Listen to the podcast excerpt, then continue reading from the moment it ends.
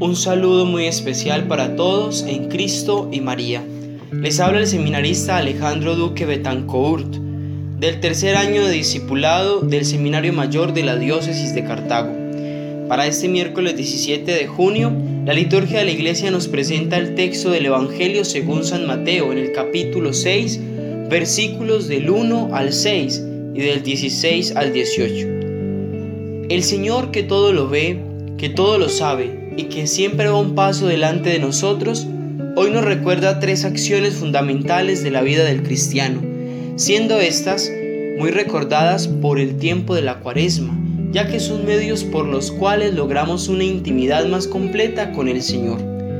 Los tres ejercicios o las tres acciones son la caridad, la oración y el ayuno no significa que al ser mencionadas con más insistencia por el tiempo de la cuaresma, se deben olvidar por el resto del año. Precisamente en este tiempo donde vivimos la cotidianidad de la vida, Jesús nos recuerda estas tres formas de agradar al Padre, no solo para redimir nuestras culpas o malas acciones en la vida, sino para aprender.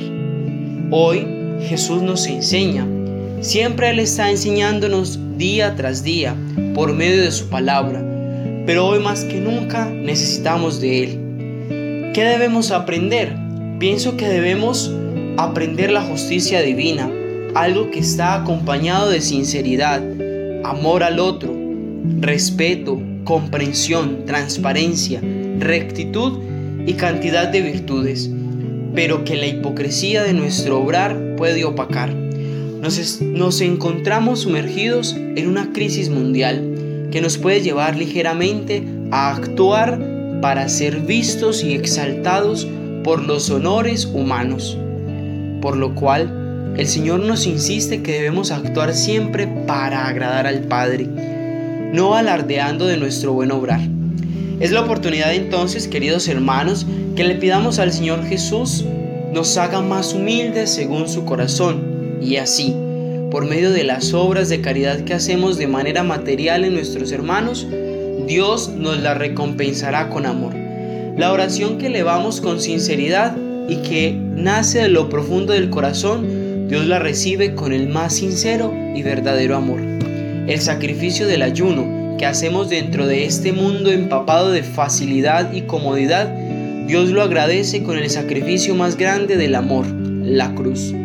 Por eso, queridos hermanos, volvamos nuestra mirada a la cruz de Cristo, a ese Jesús flagelado, Jesús ensangrentado, Jesús envuelto en el dolor, un dolor muy humano, un dolor por el que todos podemos pasar en algún momento.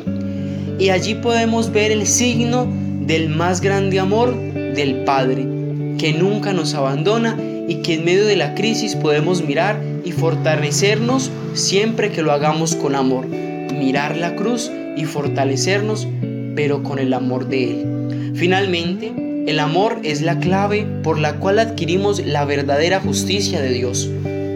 Que el Señor en este día nos inunde el corazón de su amor para seguir adelante y así como iglesia seguir difundiendo la buena noticia, el reino de los cielos. Que María, nuestra Madre, nos acompañe siempre. Feliz día para todos.